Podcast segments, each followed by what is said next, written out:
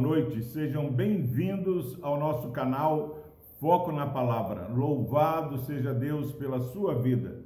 Palavra do Senhor no Salmo 131 diz o seguinte: a palavra do Senhor: Senhor, não é soberbo o meu coração, nem altivo o meu olhar.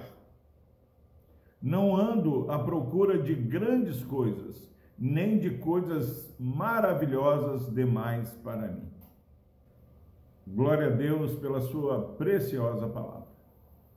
Meus irmãos, nós temos aqui a declaração do salmista Davi. A experiência que ele foi acumulando, adquirindo, levou nosso querido salmista a essa declaração que também é a minha oração para que você, eu, todos que ouvirem essa mensagem possam fazer. Senhor, não é soberbo meu coração. Meus irmãos, há uma busca é, é, desenfreada por uma vanglória, uma glória vã. Nós precisamos de pouca coisa para vivermos uma vida decente, uma vida é, digna, abençoados e guardados pelo Senhor. Mas isso só é possível quando vencermos a soberba.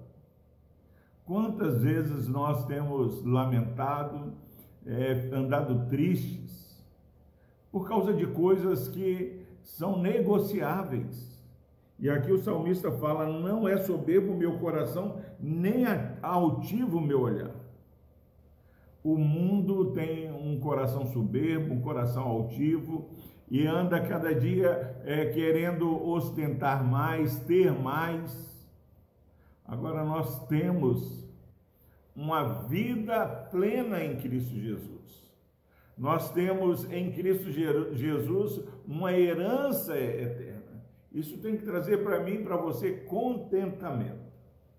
Não ando à procura de grandes coisas.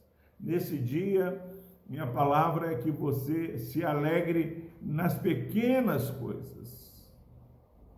Nós estamos vivos, estamos respirando. Que você seja agradecido pelas pequenas coisas e não ando à procura de grandes coisas, nem de coisas maravilhosas demais para mim. Quantas vezes as pessoas têm é, tentado colocar um peso sobre os nossos ombros, você precisa disso, você tem que ser assim, você é, precisa disso.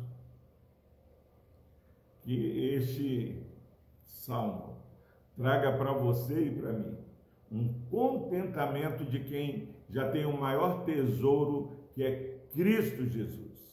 Que Deus nos abençoe. Vamos orar. Deus amado, obrigado, ó Pai, porque somos ensinados pelo exemplo de Davi, que descansou, se esvaziou, como Cristo também o fez.